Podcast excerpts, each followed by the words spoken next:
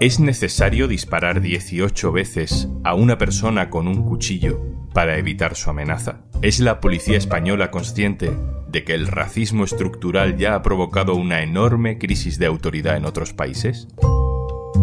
Hoy en un tema al día, la muerte de Kevin. Un tema al día con Juan Luis Sánchez. El podcast de eldiario.es. Una cosa antes de empezar. En las guerras o en las crisis económicas, Oxfam Intermont trabaja para que todas las personas tengan los mismos derechos y oportunidades. Contigo podemos hacer que la igualdad sea el futuro. Entra en oxfamintermont.org. Todos conocemos nombres como el de George Floyd, que murió asfixiado mientras era inmovilizado por la policía de Minneapolis en 2020. Su muerte relanzó al movimiento Black Lives Matter, con manifestaciones contra el racismo policial en muchas ciudades estadounidenses y también en otros lugares del mundo. Esto es España, en Madrid, frente a la embajada estadounidense.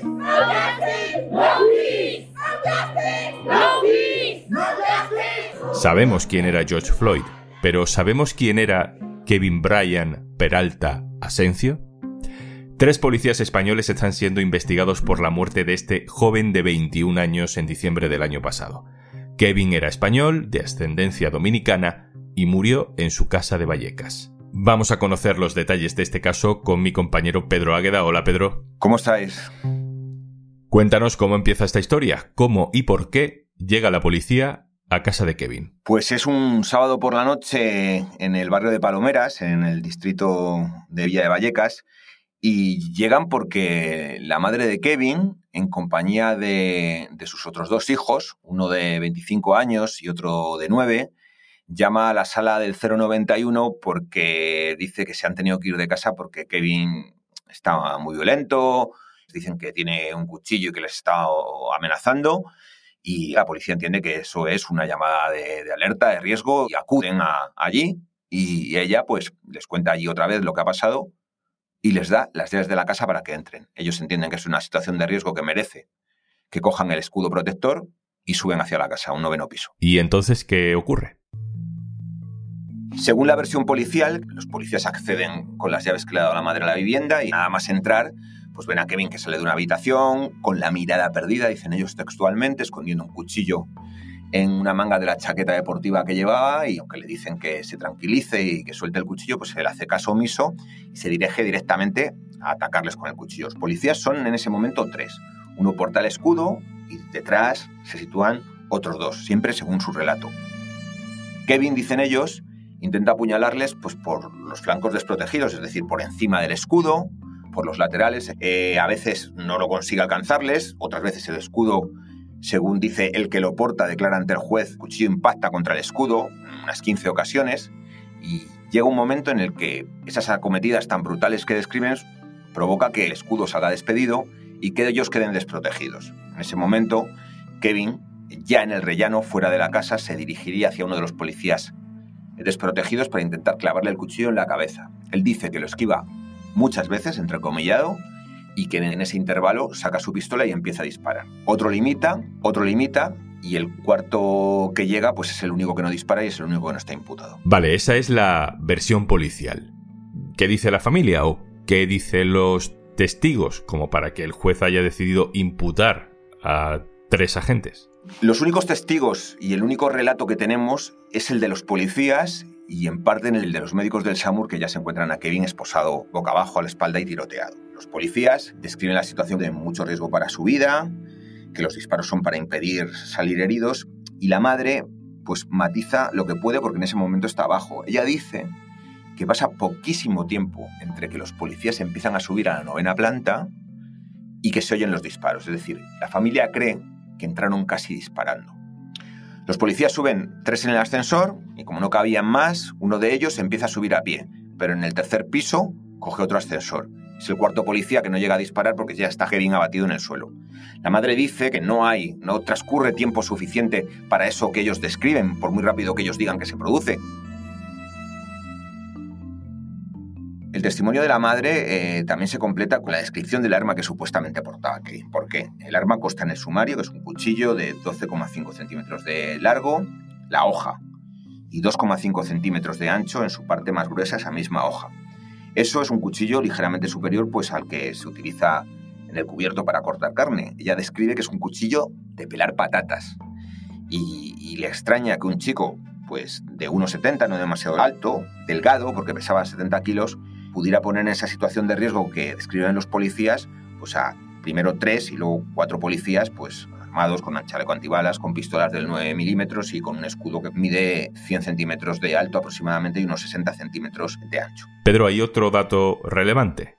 ¿Cuántos disparos efectúa la policía contra Kevin? Si sumamos el testimonio de los policías en cuanto a cuántos disparos dio cada uno, pues uno habla de nueve, otro habla de eh, siete u ocho y otro habla de un disparo. Es decir, son unos 18 o 19 disparos, según el testimonio de los policías, en sede judicial.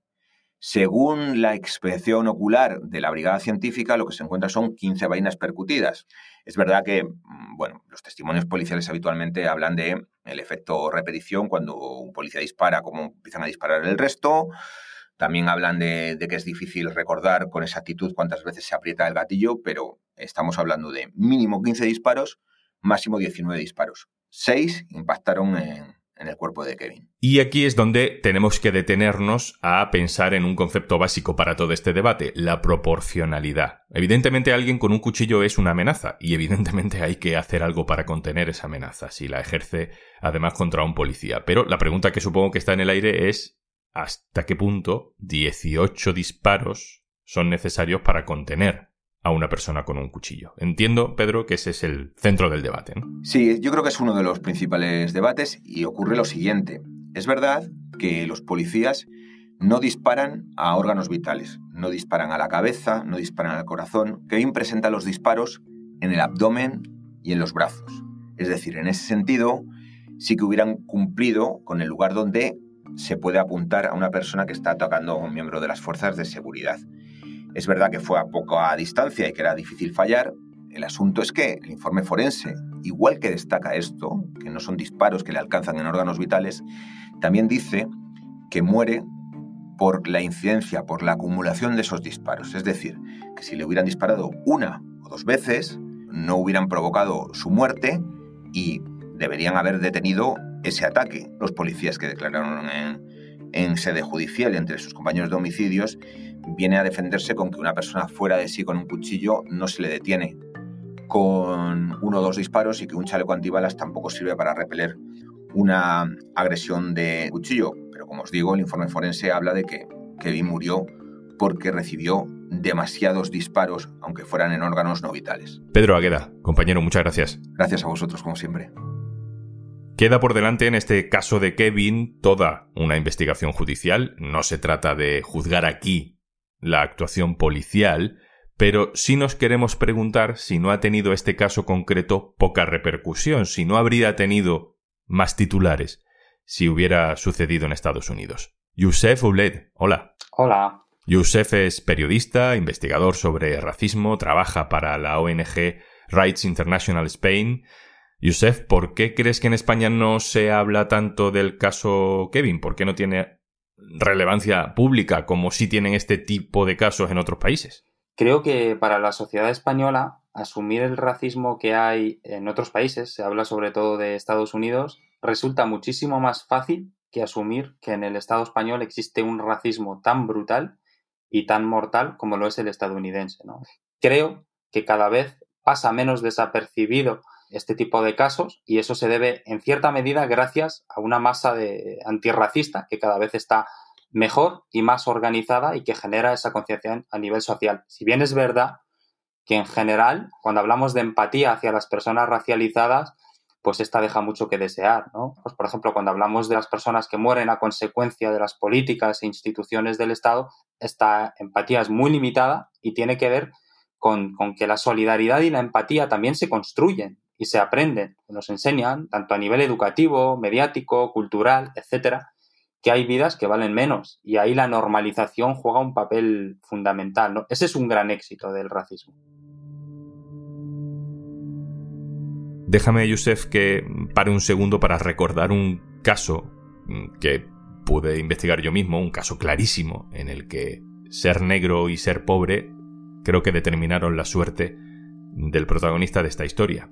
Ocurrió en Lavapiés, octubre de 2018.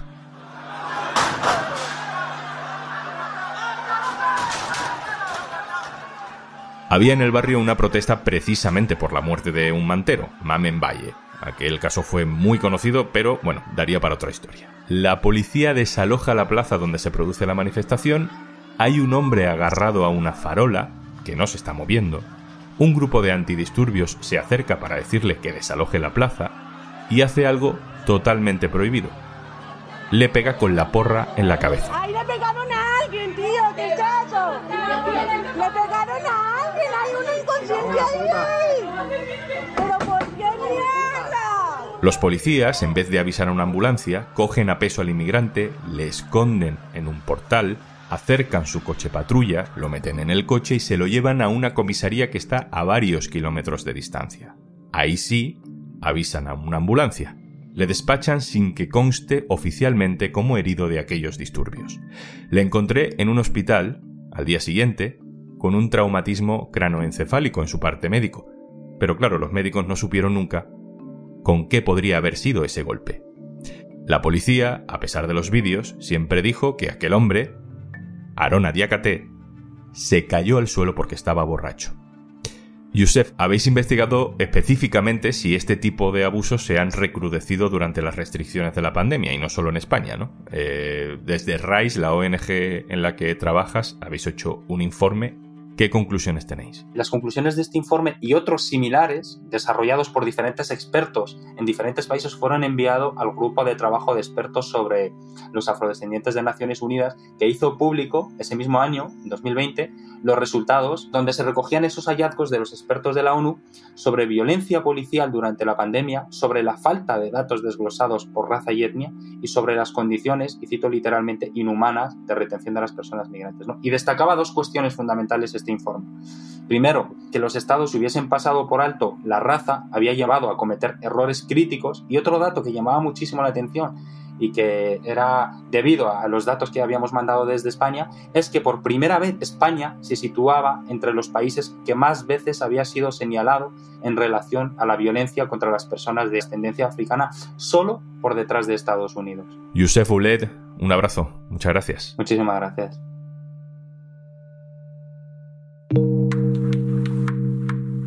Y antes de marcharnos, ¿qué impacto tendría para la economía regularizar a todas las personas migrantes que viven en España? Esto es Iguales, un espacio de Oxfam Intermón. Un estudio de la Universidad Carlos III y la Fundación Por Causa estima que hay unas 500.000 personas migrantes en situación irregular en nuestro país. Las encontramos en la hostelería, construcción o labores de hogar y cuidados. Trabajan, nos cuidan, pero no tienen papeles que les permitan ser legales.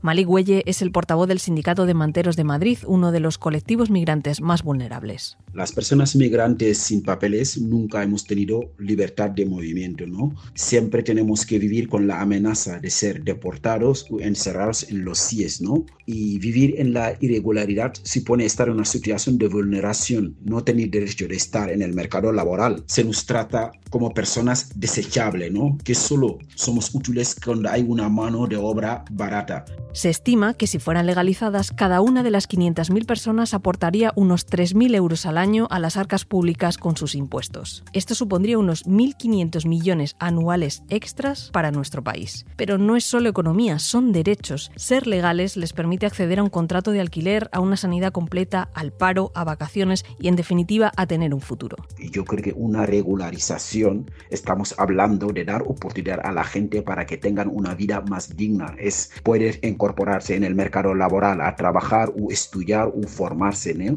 Más de 600 organizaciones piden una regularización extraordinaria y urgente a través de una iniciativa legislativa popular al Congreso. Sería la novena de los últimos ¿Por qué ahora? Porque su trabajo fue esencial en el cuidado de personas mayores o recogida de fruta y verdura durante lo más duro de la pandemia, en la economía sumergida, sin recibir nada a cambio, mientras el resto estábamos encerrados en casa, cuidándonos.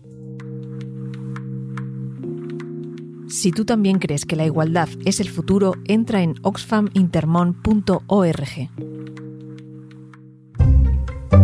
Esto es un tema al día, el podcast del diario.es. Te puedes suscribir también a nuestro boletín, tienes el enlace en la descripción de este episodio. El podcast lo producen Carmen Ibáñez, Marcos García Santonja e Izaskun Pérez. El montaje es de Pedro Godoy. Yo soy Juan Luis Sánchez. El lunes, otro tema.